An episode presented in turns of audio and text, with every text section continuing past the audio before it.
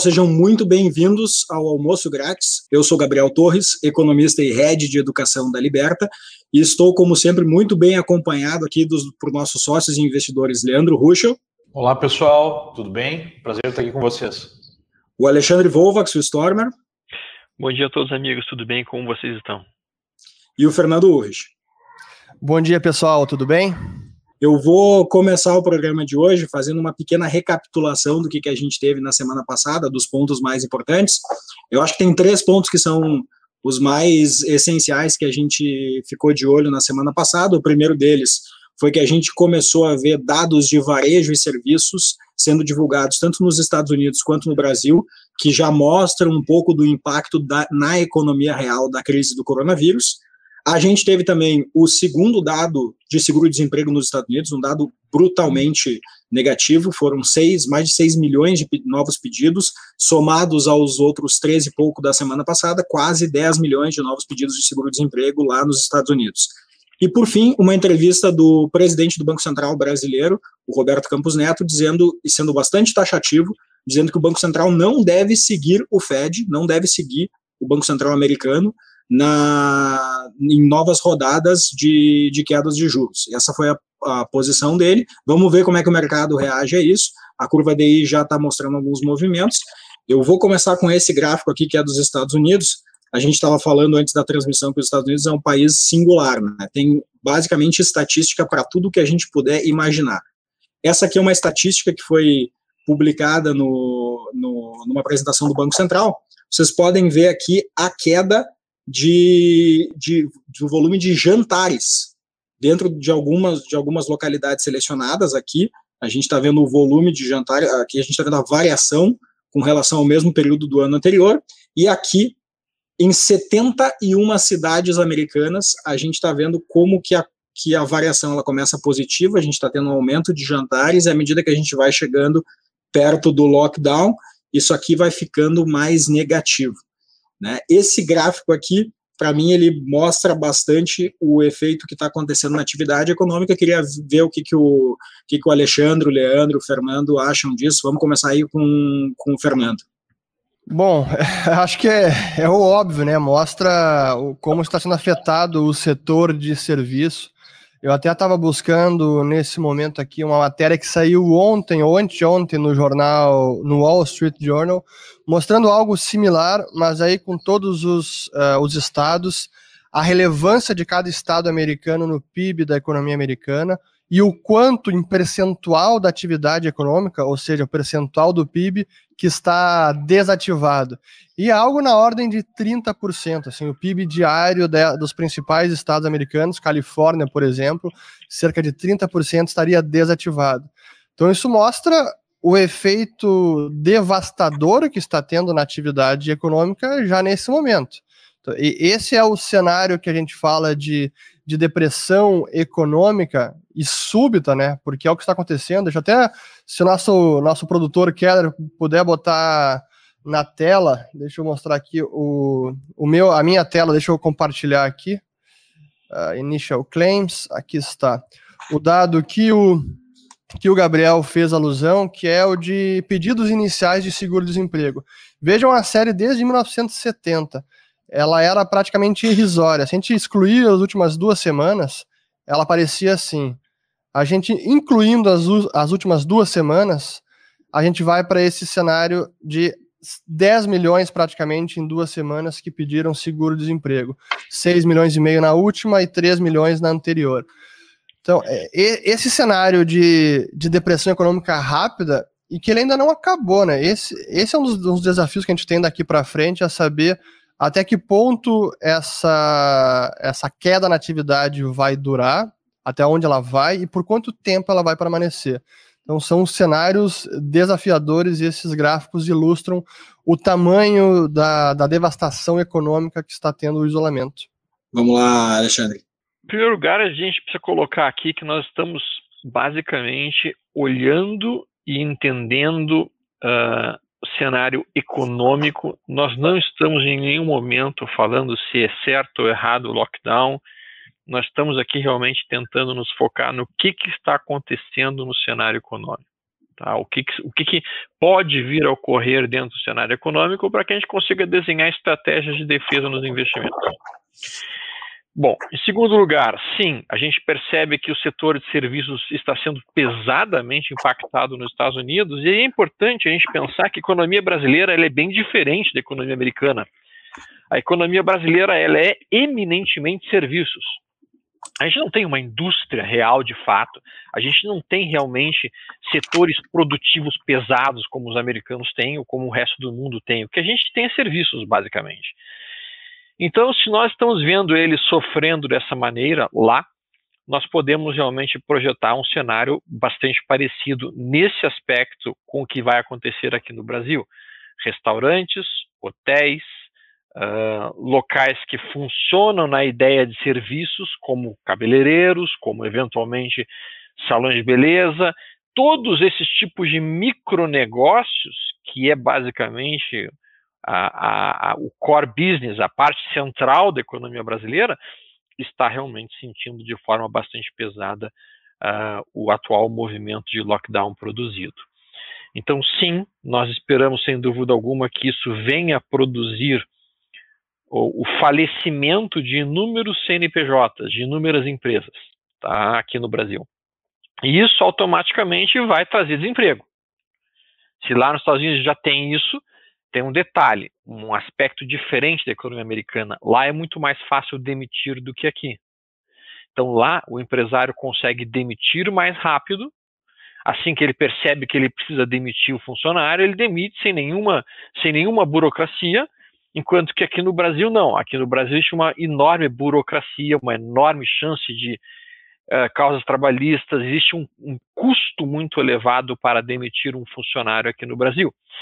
Que, que acaba acontecendo com isso? O que acaba acontecendo com isso é que, assim como um empresário lá demite rápido, se ele percebe que a economia reaqueceu, ele tem capacidade de recontratar rapidamente, porque ele não quebrou. Aqui o que acaba acontecendo, basicamente, é que o nosso empresário não consegue demitir, ele acaba abrindo falência, e aí quando a economia recupera, ele já está falido, ele não tem como readmitir. Então o cenário de recuperação aqui fica realmente mais complexo devido à burocracia trabalhista que existe no nosso país. Leandro, qual a tua opinião sobre tudo isso? Olha, o que eu vejo é o seguinte, eu acho que o nível de é, destruição da atividade econômica, né? o nível de destruição na economia está ficando cada vez mais claro. É, hoje, há pouco, o CEO do JP Morgan Chase, o maior banco americano, inclusive é, sofreu um problema de saúde, né? Teve um rompimento da horta recentemente, mas se recuperou. É, ele mandou uma carta para todos os funcionários e nessa carta ele prevê que no segundo trimestre a economia americana vai ter uma queda de 35% no PIB. 35% no PIB num trimestre é algo que a gente nunca ouviu falar. Né? Isso é mais do que no auge da, da crise de 29. É, a gente está vendo aqui, né, em alguns é, locais, uma queda de 80%, 90% do serviço, mesmo com medidas não tão draconianas como as que estão sendo implementadas no Brasil. Por exemplo, eu moro aqui do lado de uma parada de ônibus, o ônibus não pode passar. Né? é, e a cidade está sob lockdown. Mas é, não é um lockdown tão agressivo quanto está sendo feito no Brasil. Mesmo assim, é, é, esse nível de diminuição da atividade econômica que a gente está vendo. É, em outra matéria do Wall Street Journal hoje se mostra uma queda de 39% né, na atividade econômica, que bate mais ou menos aí com a expectativa de 35% de queda do PIB para o trimestre. É, então, o nível de destruição de valor, né, e, outra estimativa do Wall Street Journal é uma perda de 20 bilhões de dólares por dia, ou seja, a cada dia que fica em lockdown nos Estados Unidos é 20 bilhões de dólares. Né? Ou seja, é, em um mês seria aí algo como 600 bilhões de dólares de, é, de destruição de, de, de valor. Né? É, acho que a gente pode projetar o mesmo efeito no Brasil, ou talvez até maior, porque as medidas no Brasil parecem ser ainda mais agressivas do que nos Estados Unidos. Então, o nível de destruição parece claro. Eu acho que a grande pergunta que a gente tem que fazer é, é se, né, em algum momento, nas próximas semanas, em algum momento isso vai acontecer, a gente não sabe quando exatamente, a atividade for retomada, é, se essa atividade sendo retomada, nós vamos ter uma normalização com o tempo da situação, com uma recuperação, ou se o problema gerado agora produz um efeito cascata que pode ser até catastrófico. Né? É, é isso que eu estava debatendo com, um, com o ex-ministro, né, hoje deputado, é, Osmar Terra, é, sobre é, a efetivação dessas medidas. Porque, basicamente, o que acontece? Nenhum momento da história humana houve esse tipo de medida. Né? É a primeira vez que nós estamos vendo isso. E isso é muito importante salientar, porque é, uma linha filosófica assim mais conservadora, nós sabemos que intervenções na sociedade por mais bem intencionadas que elas sejam, muitas vezes provocam é, aí efeitos piores né, do que aquilo que estava se tentando combater. E num experimento novo, que é esse, as medidas são ainda mais impossíveis né, de serem avaliadas é, nos efeitos. É, então, a grande questão que é para mim é o seguinte: esse nível de intervenção, com esse nível de paralisação da atividade econômica pode é, ser muito mais danoso do que todo mundo está tá avaliando nesse momento, né? Porque eu vejo para muitos economistas ou analistas, enfim, quem está tentando projetar o futuro, que nós vamos ter uma recuperação relativamente tranquila e rápida logo após o fim dessas medidas. Mas a gente não sabe disso. Esse é o ponto, né? É, a gente não sabe disso porque pode se criar um efeito cascata em termos de default. Né? Eu não, eu não consigo pagar você porque eu não consigo receber e aí você não consegue pagar para outra pessoa, você não consegue, e assim por diante. E aí se fala, tá, mas então os, o, o, Banco Central, né, as autoridades vão intervir. Tá, mas será que essa intervenção será suficiente? Será que não será? Será que será excessiva? Não sabemos. Né? Número dois, é, que para mim também é uma grande questão. Como isso mudará o comportamento das pessoas?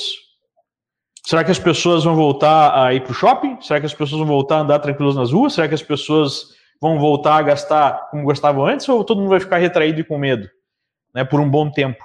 Se todo mundo ficar retraído e com medo, a recuperação vai ser muito mais demorada. E a gente não sabe como é que vai ser esse comportamento. Então, é, eu acho a grande questão né, que a gente pode aqui tentar encontrar é qual vai ser o ritmo da recuperação pós esse negócio. Porque o nível de estrago, o nível de paralisação, o nível de destruição de, de valor, eu acho que está ficando mais claro para todo mundo.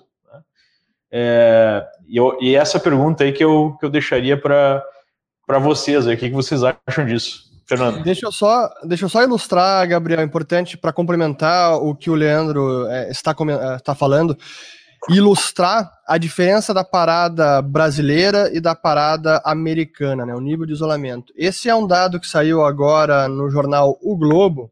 Então vejo aqui o nível de parada ali, lojas e estabelecimentos, o primeiro bloco, parques espaços públicos, escritórios e fábricas. O Brasil, nesse momento, ali era 29 de março, estava é, com uma foi, parada... Foi o Google que liberou, né? Isso aí. Com base, exato, é a publicação do Globo com base em dados do Google. Dados do é, Google. Então a gente pode ver, realmente, o nosso, o nosso nível de parada já é superior aos Estados Unidos. Então, se a gente imagina aquele dado que eu comentei, que o Leandro comentou e que o Gabriel também colocou na tela, que um terço do PIB americano está parado, não está havendo produção nem consumo, talvez no Brasil isso seja superior até a um terço. E o outro nível também, outra gráfica, deixa eu botar aqui, deixa eu remover, remover esta tela e colocar a outra aqui, que é um relatório que foi produzido pela Cielo. Deixa eu ver aqui. Deixa eu ver se está aqui. Está aqui na minha tela, Fernando. O Keller pode colocar a minha. Está na tua tela aí? Tá, esse aqui. Então bota aí. Bom, esse é com, com, os dados da Cielo também? Ah, isso, isso mesmo. É é o é, então tá. É, que eu tinha outro que mostrava algumas quedas maiores até. Bom, aí então ilustra realmente essa parada uh, muito forte. Mas enfim, eu vou deixar agora a pergunta no ar e repassar de volta para o Gabriel. Eu, eu queria pegar esse, esse gancho que o, que o Leandro falou da, da queda da atividade, porque pessoal que está nos assistindo aí. respondeu, Urus, o que, que tu acha? Como é que vai recuperar? Se você recuperação rápida ou lenta? Eu vou, eu vou responder, só vou deixar o Gabriel dar o encaminhamento. Eu não, é uma não vou me privar de responder, não. Muito fácil responder. O pessoal já viu que o Alexandre não deixa barato, né? Não, deixar, pô, deixar barato. O cara perguntou pra ele, aí, Urus, o que, que tu acha? O cara, o cara tergiversou, como se diz. É um, um, um saboado, né? Ninguém pega. É, não, veja bem, veja bem. Vamos lá. É, pegando a deixa da, da pergunta do Leandro, o pessoal que está nos assistindo aí já há uns 16 minutos deve estar se perguntando assim, pô, vocês colocaram um tema de inflação e vocês falaram de tudo menos de inflação até agora, né? A gente já está 16 minutos ao vivo.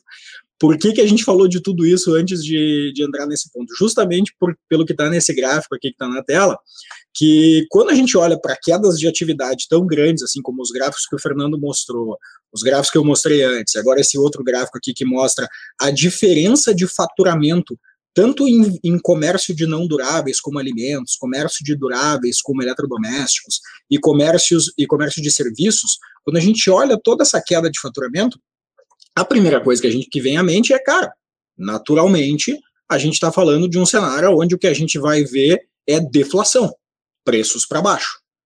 Só que, ao mesmo tempo, a gente tem uma série de medidas governamentais sendo liberadas em todos os lugares, especialmente nos Estados Unidos. Né? Como a gente colocou, como a gente colocou antes, a gente está falando aí de quase 5 trilhões de dólares em medidas no, nos Estados Unidos, 2 bilhões de reais em medidas aqui já no Brasil, e normalmente quando a gente vê medidas desse nível, elas impactam brutalmente a atividade e isso gera inflação, talvez não agora, talvez no longo prazo lá na frente. Então, a grande pergunta que eu queria trazer aqui para vocês é: será que essa análise de que a gente vai ter deflação agora e inflação no longo prazo faz sentido? Está conectada com essa ideia de recuperação de atividade econômica mais lenta? Ou será que, cara, o efeito que a gente vai ter agora é tão profundo de, de atividade econômica que essas medidas elas vão recuperar, mas elas não vão gerar inflação, não vai dar tempo de gerar inflação. O que, que vocês estão vendo aí? Quem é que quer começar? Vamos começar com o Fernando? Eu hoje estou encurralado aqui, então recebendo burdoada de tudo que é lado. É, vamos lá. Acho que o Fernando perdeu a conexão, pessoal. Não, não, tô. Tá voltando. Tô me ouvindo tô bem? Aqui. Tô ouvindo bem. Tô ouvindo bem. Acho que foi o Gabriel aqui. Tudo em ordem? Tudo em ordem. Tudo em ordem. Deixa eu antes responder a pergunta do, do Storm, do Leandro, do Storm, eu vou voltar à questão da inflação. Então, o que, que eu acho que vai ser desta recuperação econômica? Nesse momento que a gente vê e com o nível de incertezas que ainda permanecem no ar, para mim será uma recuperação lenta e ainda incerta. Essa ideia de alguns analistas que é o V-shape recovery, né, recuperação em V, bate no fundo e volta rápido, para mim isso está descartado. Talvez a, a, bolsa possa acontecer isso, mas bolsa não necessariamente é o que acontece na economia real. Isso são outros 500. É, e por que, que eu digo isso? Como o, o, o Leandro falou, depois que, digamos que agora acabe o isolamento, que a gente ainda nem tem data para acabar o isolamento de fato, mas digamos que o isolamento seja é, removido por completo a partir do fim de abril. Será que realmente teremos a confiança, das, a tranquilidade das pessoas para saírem às ruas e consumir normalmente? Esse é o primeiro ponto. Segundo, muitas famílias, empresas, empresários ainda estarão num processo de, de saneamento dos seus, dos seus próprios balanços, dos seus fluxos de caixas, da sua poupança, tentando que economizar, ainda enfrentarão algum cenário de incerteza pela frente que vai fazer com que muita gente diga: opa, será que esse é o momento de fazer uma viagem? Será que esse é o momento de consumir, comprar uma TV, comprar um automóvel, comprar um imóvel?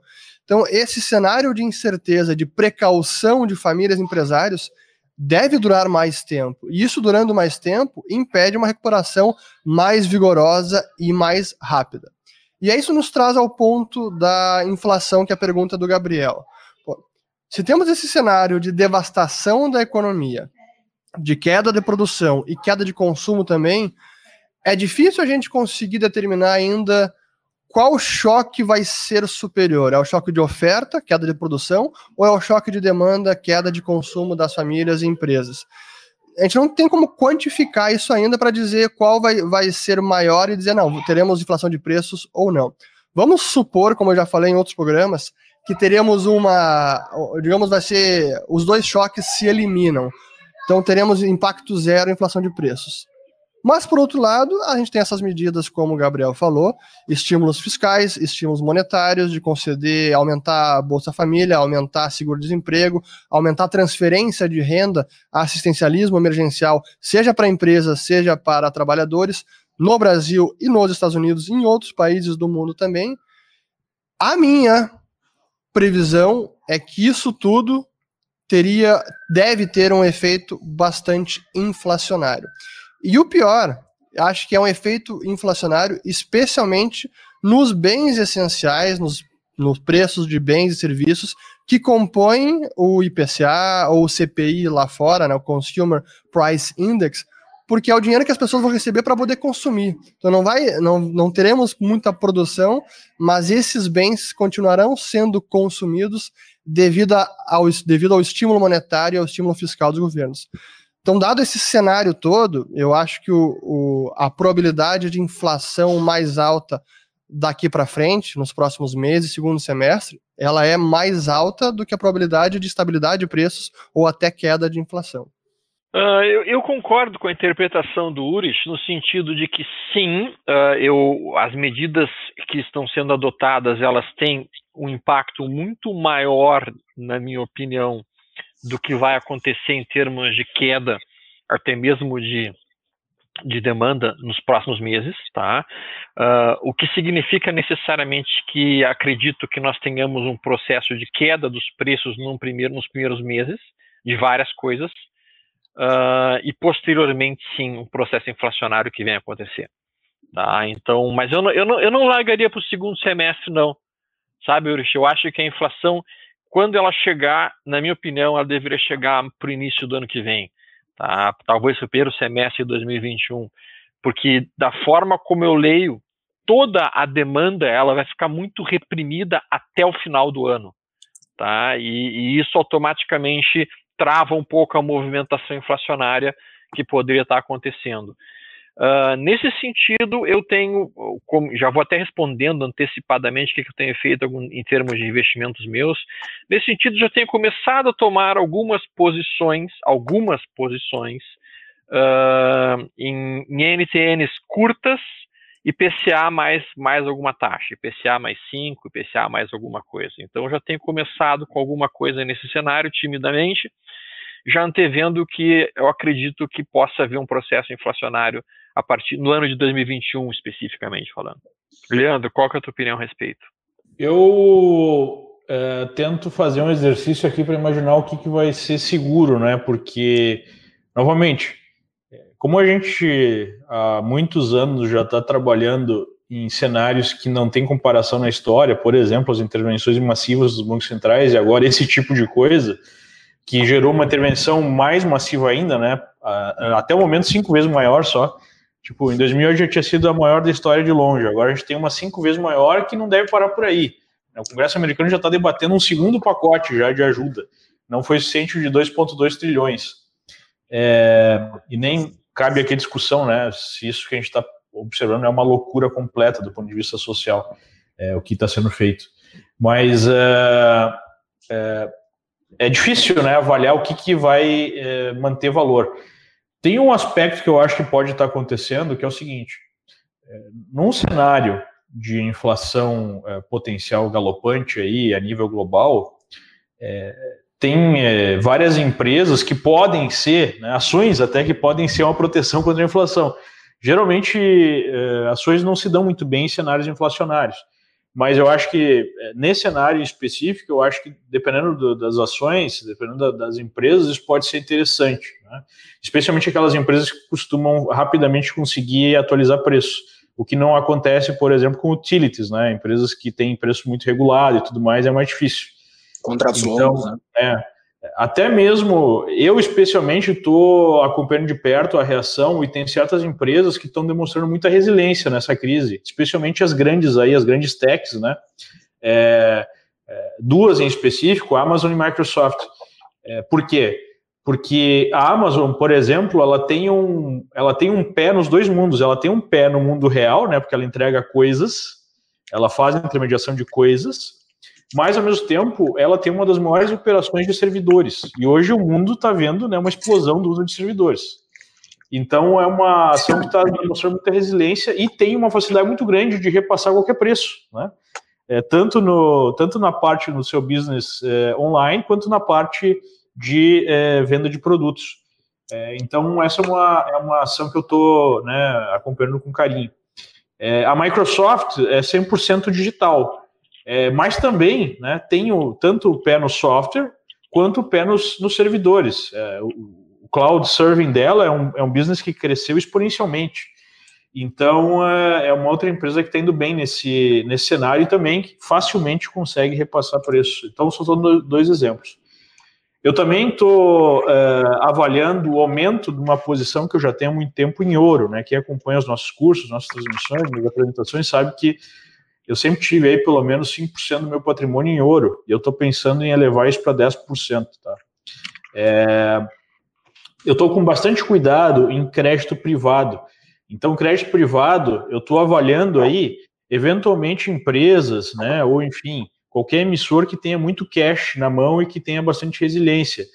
É, por exemplo, né, recentemente a Berkshire aqui é, nos Estados Unidos, né, que é a empresa do Warren Buffett, a holding controla várias outras empresas, e a gente vê a genialidade do velhinho, né, ele já tinha há muito tempo, já 30% do seu patrimônio aí em cash, né, e provavelmente ele vai fazer a festa aí quando, quando estiver perto do, do fim desse ciclo de correção, comprando né, ativos bons, mais baratos, mas, enfim, estava é, pagando 0% de juros e foi para 4% algumas, alguns bonds aí da, da Berkshire, é, o que me parece ser uma remuneração interessante para esse perfil de empresa. Né? Então, acho que é, não tem um, uma receita de bolo, eu acho que o mais importante é, para cada classe de ativo, você vai ter que ser muito mais criterioso. Você vai ter que fazer uma análise de prazo, você vai ter que fazer uma análise da resiliência desse negócio, é, do cash que né, esses emissores, seja de ação, seja de uma dívida, têm na mão, né, como é que vai se comportar em tempos de incerteza é, esse, esse negócio ou esse país.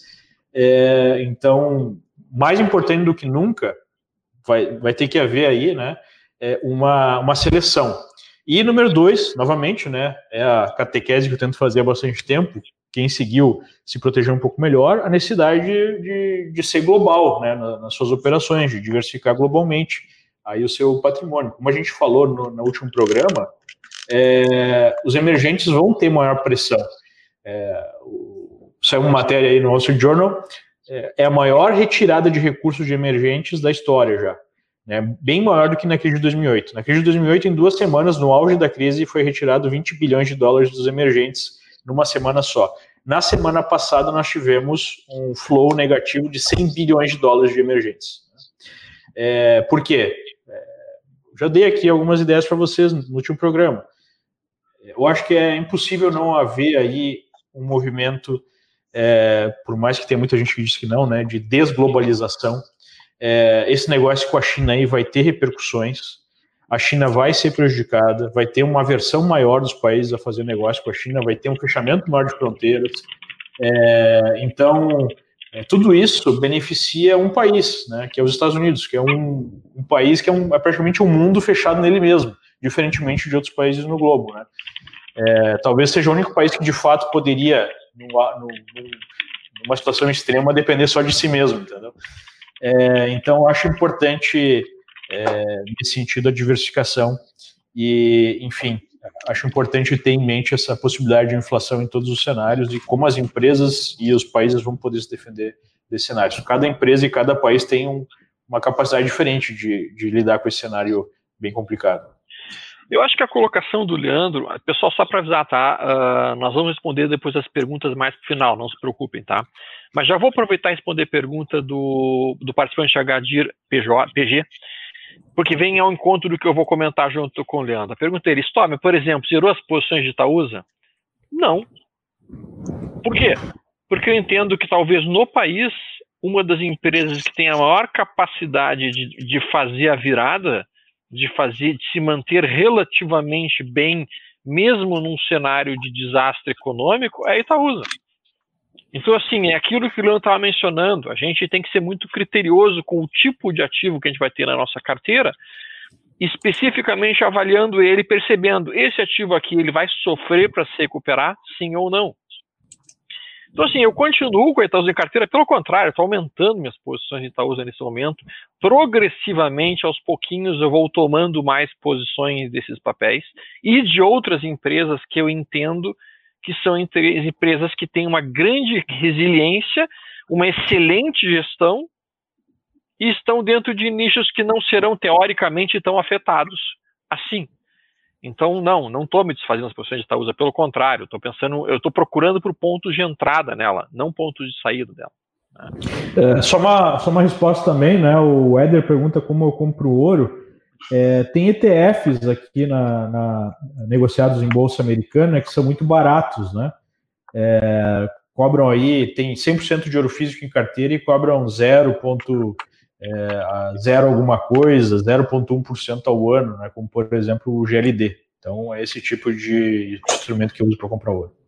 Aqui no Brasil, deixa, eu, deixa eu só. Perdão, existem outras alternativas para fazer compras de ouro. Aqui tu tem o OZ1D, que fica o, o contrato de ouro custodiado na B3, na, B, na própria BVMF.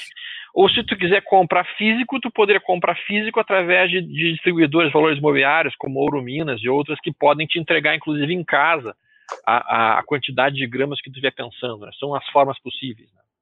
O, o OZ1D, só para complementar o pessoal, é o contrato que equivale a uma barra de 250 gramas. E é uma forma fácil, pelo home broker mesmo consegue comprar, o problema é que tem pouca liquidez no Brasil. Então, 250 gramas hoje, não sei nem como é que está o preço, mas é mais de 50 mil reais, provavelmente. Então, esse, esse, é o contrato único. Tem um lote menor, que é o OZ2D, que é uma barra de 10 gramas, mas a liquidez é ainda menor. Mas são é, formas fáceis de adquirir no Brasil. Mas só para pontuar a questão do ouro, que acho que é importante, e tem a ver com o cenário inflacionário que a gente pode estar vendo, é, lá fora existe um indicador, até se, se puder botar na tela aqui, Keller, é, a minha. Eu compartilhei agora, ó. Esse é o, o Tesouro IPCA americano, que é o Treasury Inflation Protected Securities, de 10 anos. É, isso, esse aqui é o rendimento real, porque ele paga esse rendimento mais a variação da inflação. Aqui a gente tem lá, deixa eu até botar mais, mais aqui, deixa eu voltar, botar ele o máximo. Então a gente tem aqui, vai desde 2002.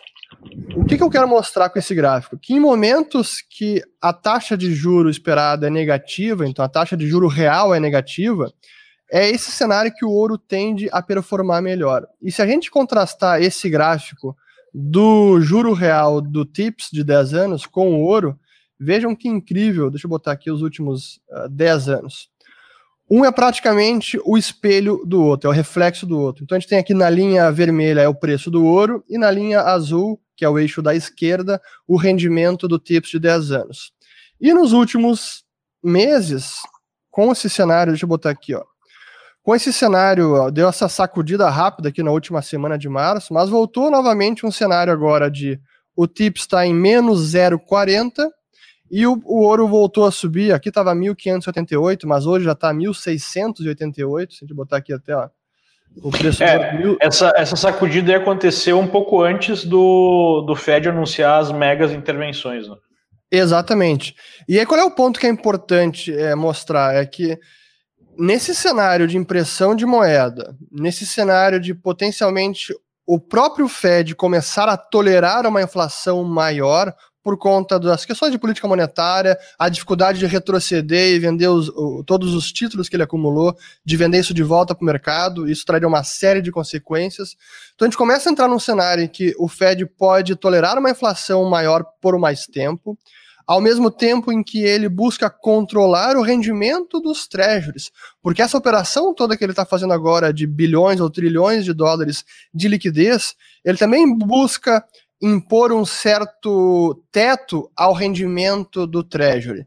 Então, que é o, tesouro, o título do tesouro americano. Já se fala até em possibilidade de colocar um, um teto oficial por exemplo, 1% ou 0,5% no rendimento máximo ao Treasury de 10 anos. E se esse é o cenário, então o Treasury. Os japoneses tá... estão fazendo há muito tempo, né? Os japoneses já fazem isso. Então, nesse cenário, imagina, o Treasury vai estar limitado naquele patamar e a inflação galopante, pô, é realmente um cenário muito propício para é, o ouro é, escalar ainda mais, né, subir ainda mais. Pessoal, só lembrando, né, vocês já, já sabem disso, mas uh, tudo que a gente fala aqui é o que cada um deles, o, o Stormer, o Leandro e o Fernando, estão fazendo com as suas carteiras pessoais.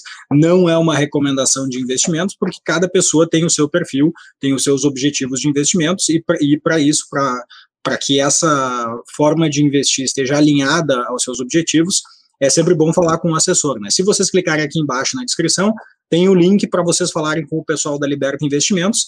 Eles acompanham tudo que a gente fala aqui e vão poder ajudar cada um de vocês a montar uma, uma carteira que faça sentido. Se vocês já têm carteiras, eles podem dar uma avaliada aí para vocês e, e, e fazer um, um ajuste. O que eu queria puxar agora, aproveitando a, a deixa do, de uma pergunta aqui de um dos nossos uh, espectadores, é: as commodities têm uma tendência inflacionária com essas medidas governamentais, dado que a produção uh, permaneça constante? É uma pergunta do, do João Favoreto. A ideia é a gente aproveitar esse, esse momento de inflação e já puxar um gancho para falar o seguinte: que tipo de ativo historicamente performa bem em momentos de inflação no longo prazo? porque a gente já teve inflação no longo prazo no Brasil, muito, no, no passado no Brasil, muito alta, muito elevada, e, e, isso já aconteceu não só no Brasil, como em uma série de outros países, né? E, e, a minha dúvida é, tem algum tipo de ativo que performa melhor nesses ambientes, ou é uma coisa muito caso a caso? O que, que vocês acham aí? O, o ativo historicamente que protegeu, né, por décadas aí o brasileiro da inflação foi o próprio dólar. Né? Mas nós não podemos esquecer que há também uma inflação em dólar e vai haver uma inflação em dólar se isso, se isso que a gente está falando aí, né, é, que isso que a gente teme acontecer, que num primeiro momento a gente tem uma deflação por conta do choque é, de demanda e depois por conta de uma é, de uma enxurrada de recursos que diferentemente de 2008 está indo para a ponta, né, tendo até para a mão do, do, do, consumidor, a gente pode ter e, e eu acho que esse ponto também pouco a gente fala, né, em 2008, a maior parte dos recursos foi direto para os bancos, e os bancos modularam essa oferta de crédito para a sociedade. Agora está tendo crédito na ponta. É, nos Estados Unidos e tanto no Brasil também, né, mas nos Estados Unidos um valor maior, crédito direto na, nas empresas, crédito direto na mão do trabalhador. Aqui vai chegar a mais de 3 mil dólares por família. É, só que é, só crédito sem aumento da eficiência da economia, novamente, gera inflação em algum momento, né? Porque se você aumenta o dinheiro circulando, mas até há uma ineficiência por conta de todo esse cenário, é, num primeiro momento, a gente tem o choque da demanda. Num segundo momento, se não aumenta aí a produtividade, né, você tem mais dinheiro e menos produção, vai aumentar o preço. É, então, no Brasil, o dólar sempre foi o porto seguro, mas há também a inflação em dólar. O que, que acontece? Né? Até tem uma pergunta aqui, né? Como, como investir nos Estados Unidos?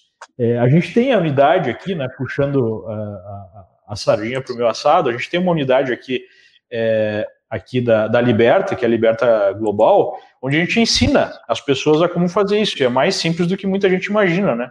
No passado você precisava ter muito dinheiro, no passado era tudo mais complicado. Hoje, é, um passo simples, abertura de uma conta digitalmente, envio de documentos que você já usa para abrir uma conta no Brasil, é, tem dezenas ou centenas de, de casas de câmbio, de corretoras de câmbio. Então, hoje, fazer esse tipo de operação é mais fácil do que jamais foi. Então, não adianta só, como era no passado, né, na época, eu lembro do meu avô comprando dólar para colocar embaixo do colchão. É, isso não é uma ideia muito boa, apesar né, de dolarização ser algo que pode proteger da, da inflação. É, mas sim, né, pegar esses dólares e investir em ativos reais, ativos que gerem renda, ativos que gerem proteção e assim por diante. Só o dólar em si só não gera essa proteção. E a gente já está vendo, nesse sentido da inflação né, da moeda, a gente já está vendo, né, Fernando? Quanto o, o real já se desvalorizou aí é, nos últimos dois, três meses, desde o, desde o final do ano passado? Já está acontecendo, né? É, eu vou botar aqui até na tela, deixa eu compartilhar aqui para o pessoal ver. É, é, bacana a gente ver o nível da, da desvalorização da nossa moeda. Deixa eu botar os últimos três meses. É, é realmente é, é, muito forte. A gente saiu de praticamente R$ reais para R$ 5,20. Chegou a bater 5,37 na sexta-feira, hoje está baixando um pouco. Mas esse é um. É, realmente, isso, no longo prazo, é, isso significa de cara empobrecimento da nossa população, porque a nossa moeda compra muito menos mundo afora. É, logo, logo, isso tende a, também a repercutir nos índices de preços. No IGPM, que tem uma parte IGPM, GPDI, que tem uma parte mais exposta ao dólar, que considera o índice ao produtor amplo, que considera muitas commodities que são dolarizadas, já está batendo. No IPCA, talvez não agora, mas isso deve repercutir. E isso é importante também para o investidor brasileiro, quando a gente fala no, no investimento em ouro, ter uma alocação em ouro, que o investidor brasileiro está exposto não apenas à variação do ouro, mas também à variação cambial. Isso é muito importante. E o que eu vejo com bons olhos, porque aí você tem não apenas uma proteção da desvalorização do dólar, mas também a proteção da desvalorização do real frente ao dólar. Então é um hedge duplo. É importante isso frisar porque há alguns produtos no mercado onde a exposição cambial do real ela é redeada, é protegida. Aí você fica sujeito apenas à variação do ouro. Então pense bem quando for alocar nesse tipo de, de produto também. É, para mim não faz muito sentido fazer. Para mim também não. Fazer hedge cambial em cima do ouro. Para mim Mas, também não. É, basicamente, talvez seja isso, né? O, o, o, Torres aí falou no início da apresentação que o Roberto Campos, o presidente do Banco Central, falou que o, que o Brasil não vai seguir o FED, né? Nem tem como, porque esse nível de desvalorização cambial começa a gerar inflação. E a gente volta para a velha história, né? De não poder fazer política monetária porque a gente tem as limitações né, que o Brasil tem. E só voltando ao tema de quarentena, né? É, parece realmente uma irresponsabilidade achar que um país como o Brasil pode se dar o luxo de fazer uma quarentena desse tipo, como outros países desenvolvidos estão fazendo. Né? Uma coisa é o Fed ir lá imprimir 2 trilhões de dólares, a reserva mundial, e pagar 3 mil dólares por família. Outra coisa é o Brasil, né, que tem que, tem que vender o almoço para comprar a janta, fazer a mesma coisa.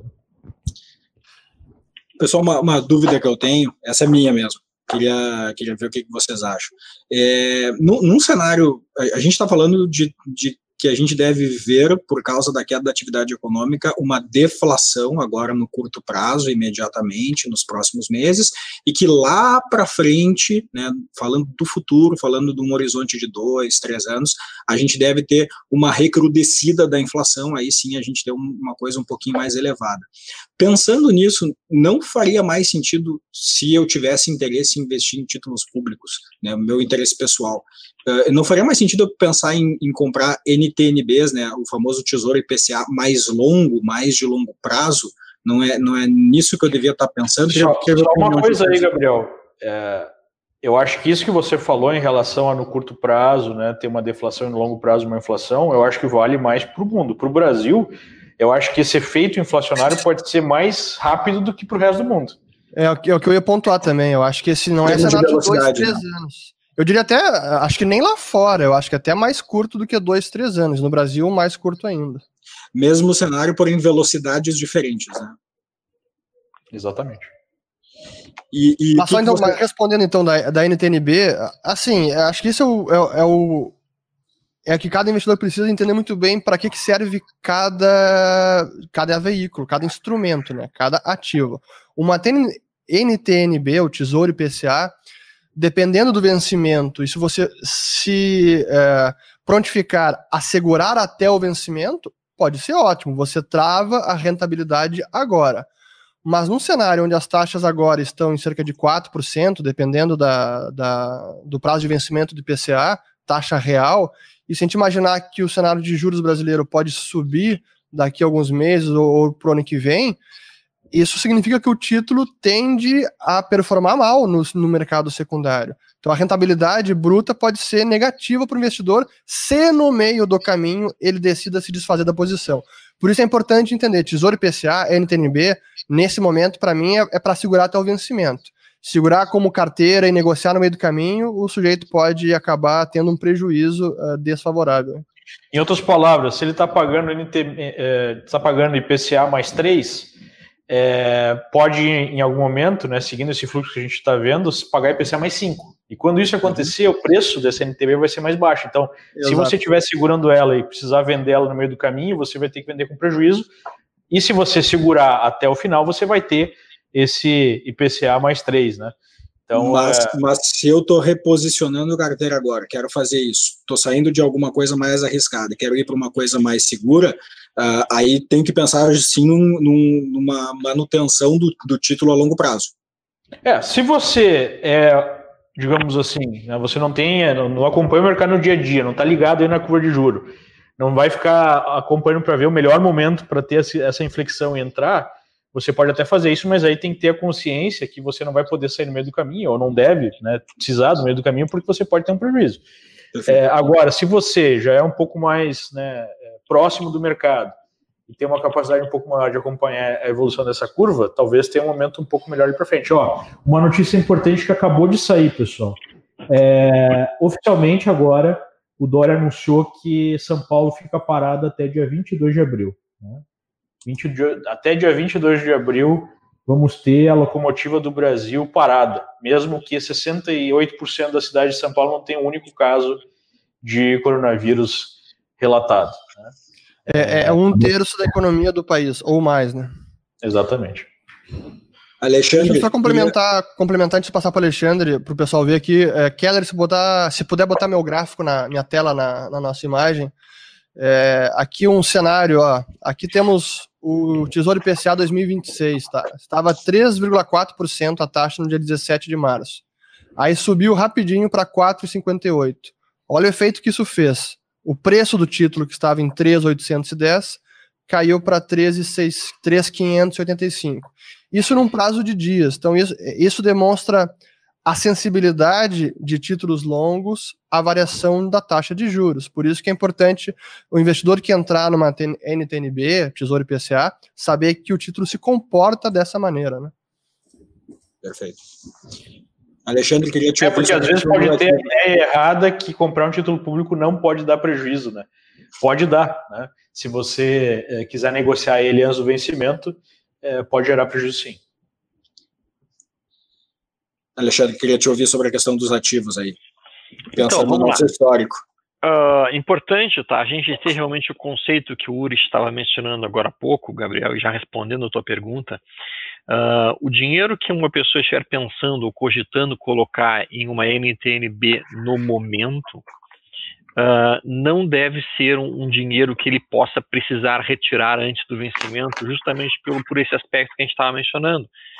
Uh, especialmente as NTNBs mais longas, aquelas que estão lá para 2050, ou mesmo 2035, elas são muito sensíveis à flutuação na taxa de juros. Se a taxa de juros subir, o preço desse título vai cair bastante, vai ser impactado negativamente. Se a pessoa precisar sair da posição antes do vencimento, ela vai acabar perdendo dinheiro. Então eu tenho colocado de alguma coisa em IPCA mais 4,5, IPCA mais 4, mais 4 e um pouquinho, mas é um valor que é, primeiro, para uma NTB curta, é, para, vamos lá, 2024, 2025, e segundo, um dinheiro que eu vou deixar porque eu considerei que PCA, inflação mais 4,5 nesse período, para mim está bom e eu vou levar até o vencimento. E aí, e aí faz sentido dentro da minha estratégia de investimento. Uh, mas nesse cenário, uh, se a pessoa realmente não quer ter que levar até o vencimento, sem dúvida alguma, ela tem que trabalhar com, uh, com prazos mais curtos. Né? Eu também entendo que, infelizmente, a gente pode estar errando a dose do remédio aqui, especialmente impondo um lockdown tão importante quanto está sendo feito aqui no Brasil. Novamente, a gente tem a maior parte das cidades do Brasil sem, nenhum, sem um único caso de coronavírus, especialmente no interior, e as cidades do interior estão completamente paradas. Então vamos lá, tem cidades do interior como Cacimbinhas, com 5 mil habitantes, os caras estão parados em lockdown. Faz algum sentido uma cidade com 5 mil habitantes estar completamente parada do ponto de vista econômico? Se não teve nenhum caso de coronavírus lá, se ninguém entrou ou saiu na cidade nos últimos meses lá. Então, assim, infelizmente isso está acontecendo e vai continuar acontecendo, tá? porque até porque mesmo que a gente diga para as pessoas que para quem mora mais para o interior não tem tanto desespero, não tem não tem porque está usando usando máscara na rua para quem mora em Cacimbinhas ou mesmo em Quaraí, né? As pessoas não vão entender isso. As pessoas vão dizer que a gente só pensa no lado econômico da coisa e aí vão dizer que a gente a gente é o bicho papão. Né? É que pro pro político é, é uma decisão fácil no seguinte sentido. É, se ele tiver errado, né? Uh, e, e, enfim, é, e a doença acabar matando muita gente, dizendo, não, mas eu fiz tudo o que eu podia. Se a doença acabar não matando tanta gente, falou, não, mas não matou porque eu fiz isso. Sim. E, e, depois a economia e as mortes que vão ser geradas na economia têm um efeito mais a longo prazo. Então elas se dissipam no tempo. E a morte agora é uma coisa que se percebe politicamente de maneira mais efetiva. Então, é, tem um estudo até, estão falando também do, do estudo do Imperial College né, de Londres, que diz que podia morrer um milhão de pessoas no Brasil e já estão revendo, porque o estudo é furada, né? mas é lógico, uma bobagem, mas assim, eu nunca vi um estudo tão mal feito quanto aquele.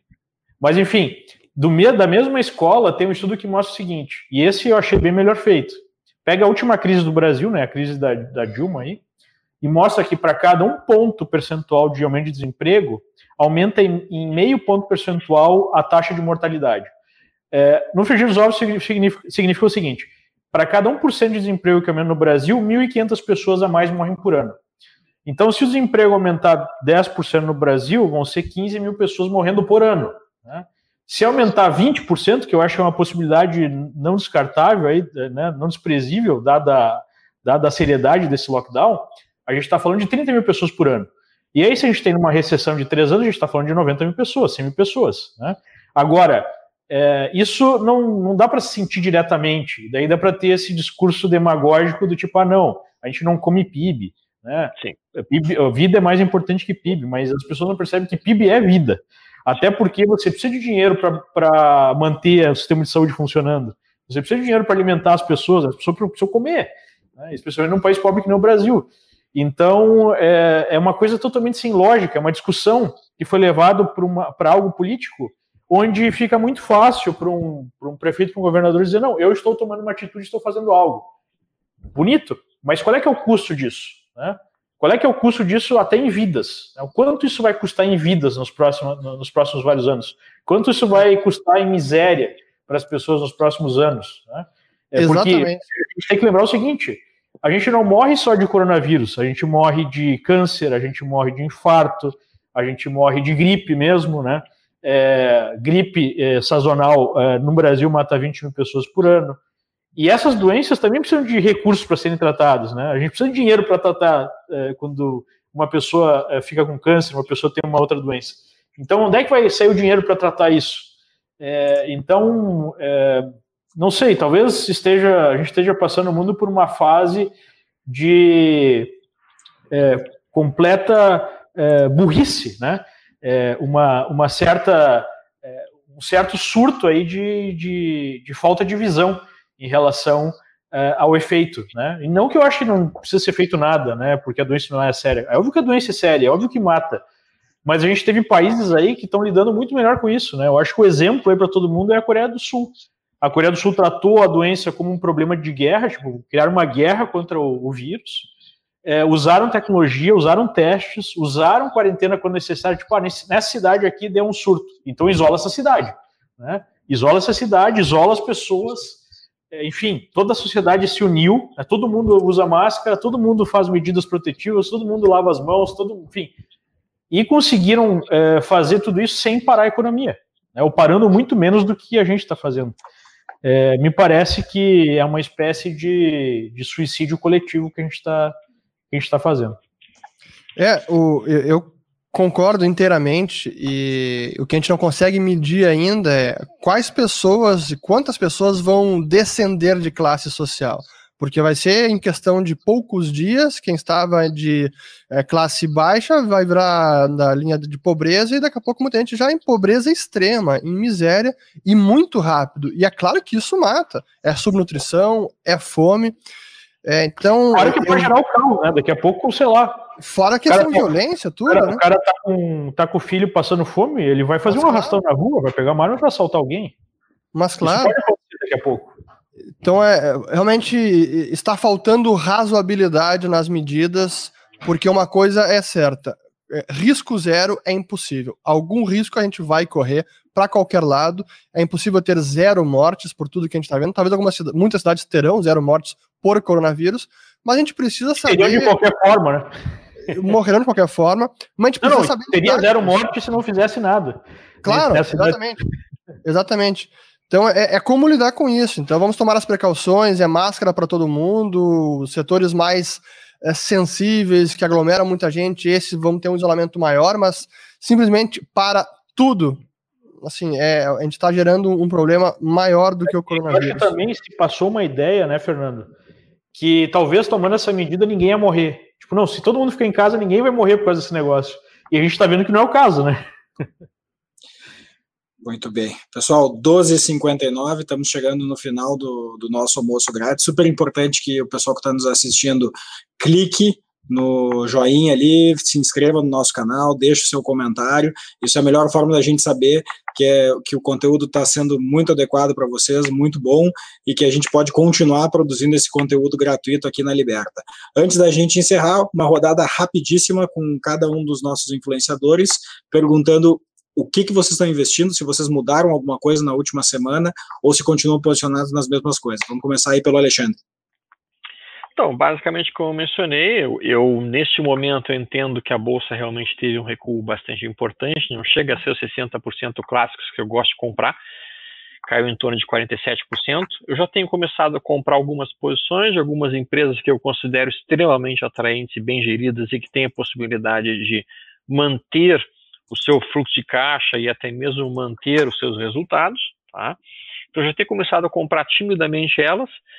Tenho também comprado um pouco, como eu mencionei, de NTNBs com o PCA 4, já com o objetivo de ir até o vencimento com esse dinheiro, ou seja, não vou sair no meio do caminho. Uh, eu entendo que sim, tem uma grande probabilidade de inflação nos, no ano que vem, especificamente falando. Uh, nesse cenário de ações que possam se beneficiar com inflações, a gente tem algumas empresas que eventualmente podem ter um bom resultado com isso. Exemplo, aquelas empresas que vendem no crediário, essas empresas elas acabam tendo bons resultados relacionados a isso. Então é possível que, possível que para o ano que vem esse tipo de uh, ações do setor de varejo possam ser alguma alguma boa oportunidade, especialmente pelos preços que elas encontram-se nesse momento. E por isso eu tenho olhado com muito carinho lojas Renner, eu tenho olhado com muito carinho a própria MGUL 3, tenho olhado para ver se elas estão formando alguma sinalização de fundo mais uh, objetivo, tá? Uh, eu acho que seria isso basicamente que eu poderia passar para os amigos no dia de hoje. As bolsas hoje estão reagindo muito bem, a gente está vendo os futuros americanos e mesmo o mercado americano em alta, aqui no Brasil, forte movimentação de alta, tudo isso atrelado às novidades relativamente positivas com o cenário do Covid. Então, algumas medicações passaram a ser testadas e aparentemente tiveram um bom resultado na diminuição da replicação viral e até mesmo na redução do quadro em si de, de alguns possíveis pacientes. Isso o mercado sentiu como interessante ao mesmo tempo a sinalização de uma possível segunda ajuda que seja feita para o mercado financeiro que o Fed acenou, tudo isso fez realmente o mercado internacional e mesmo brasileiro responderem de uma forma bastante eficiente. Vamos lá, Leandro. É, você pode colocar aí na, na tela é, o meu gráfico. Então, é, diferentemente de muitas pessoas, né, eu tenho uma postura, acho que todos aqui têm essa postura um pouco mais ativa. Então, na maior parte do tempo, claro que eu sempre vou alocando parte do meu patrimônio em reserva de valor, né? Então, eu busquei alguns bonds aí que deram é, um prêmio maior nos últimos dias de empresas sólidas. Já dei um exemplo no início da apresentação. É, mas eu faço operações conforme o mercado vai se movimentando. Então, no mercado americano, a gente está vendo aí o gráfico do S&P. E o S&P ele está é, começando a sugerir a formação de um pivô de alta no gráfico diário, que é o gráfico diário. A gente já tem graficamente o rompimento de uma linha de tendência de baixa, e eu estou esperando o rompimento desse pivô, que seria um fechamento acima de 263, para começar a fazer operações na compra de uma maneira mais tranquila. Né? Eu iniciei uma operação vendida quando o mercado bateu nessas resistências aqui, é, essa operação agora está com um pouquinho de prejuízo e se o mercado romper, eu vou virar a mão e vou começar a operar na ponta compradora, porque é, seria um sinal aí de reversão desse mercado. É, ainda é cedo para dizer que é uma reversão de toda essa queda, ou que o mercado vai voltar à normalidade, como a gente falou aqui, né? O V-shape ele não é, é, muito provável por conta de todas as características, mas para quem opera como trader isso não importa muito. Quando o mercado é o sinal, você faz a operação, você coloca o seu stop e vai operando conforme os sinais vão sendo dados, né? Então, eu chamaria atenção é, para essa movimentação aqui, que é um padrão clássico de, de análise técnica, é, que o mercado pode estar fazendo, e eu, tô, eu pessoalmente estou acompanhando isso. Fernando. Contigo. Eu sou o menos trader de todos aqui, opero muito pouco, quase nada do mercado. Minhas posições são muito mais de, de longo prazo. É, então, é, acho que é o que a gente já comentou aqui: ativos como ouro, que são é, anti-cenário inflação, ou que performam bem em cenários inflacionários. É, ativos de segurança, assim, infelizmente, no momento ainda de. Isso vale, acho que para muita gente, no momento de incerteza, de de isolamento, de, sem saber como será o cenário daqui dois, três ou seis meses, são ativos de muita segurança. O Tesouro Selic, assim, por mais que renda pouco, no momento de incerteza, é melhor render pouco e manter valor do que ter um retorno maior e, um, e assumir um risco muito alto. Então, é, é, é ruim ter que recomendar a descomposição Tesouro Selic, mas é o cenário real para muita gente. Né? Só uma última coisa também, é para complementar o que o Alexandre falou, acho que um aspecto que o mercado reagiu positivamente é que nos últimos dias, no final de semana, começou a ter uma série de dados positivos em relação à evolução da própria epidemia aqui nos Estados Unidos. É, por exemplo, há sinalização de que o pico em termos de mortes em Nova York passou, que é a região que está concentrando quase 80% das mortes, né, aqueles Nova York e estados próximos.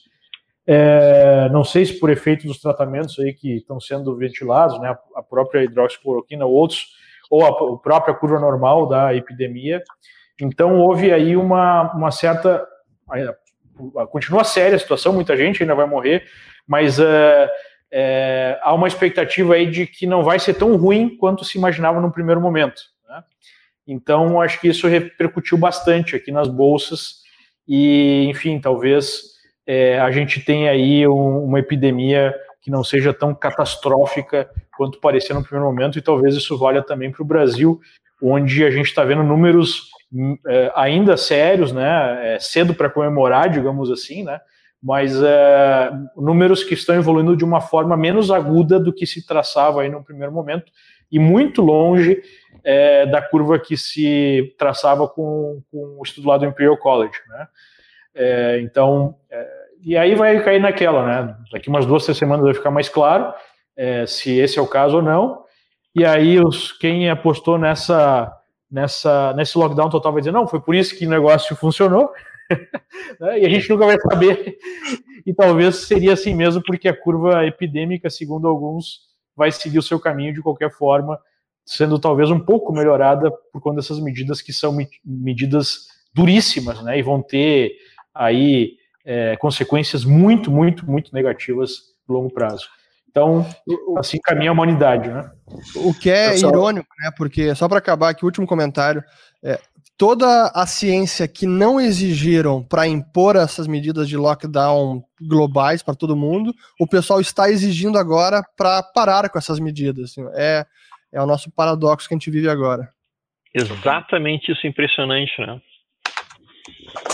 Pessoal, é, só para não ficar de fora, né, para não dizerem que eu só faço pergunta e não digo nada sobre mim, eu talvez aqui da, da mesa seja o mais conservador. Eu, apesar é, do que a gente comentou, preferi NTNB mais longa, porque se eventualmente a gente estiver errado, o cenário for um pouquinho mais uh, melhor do que a gente imagina, eu tenho mais possibilidade de reinvestimento, as coisas ficam um pouco mais flexíveis. Eu preferi tomar essa posição um pouco mais conservadora, mas isso aí, claro, vai do meu perfil, cada um tem o seu.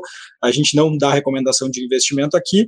E se o pessoal que está nos assistindo aí quiser falar com o assessor, link ali embaixo, entra direto em contato com a assessoria, o pessoal entende o problema de vocês, o que, que vocês estão pensando, o objetivo, e monta um plano de, de investimentos para vocês uh, bem embasado com bons produtos. Chegamos no final, é isso aí. Essa semana tem mais programação aqui na Liberta Investimentos.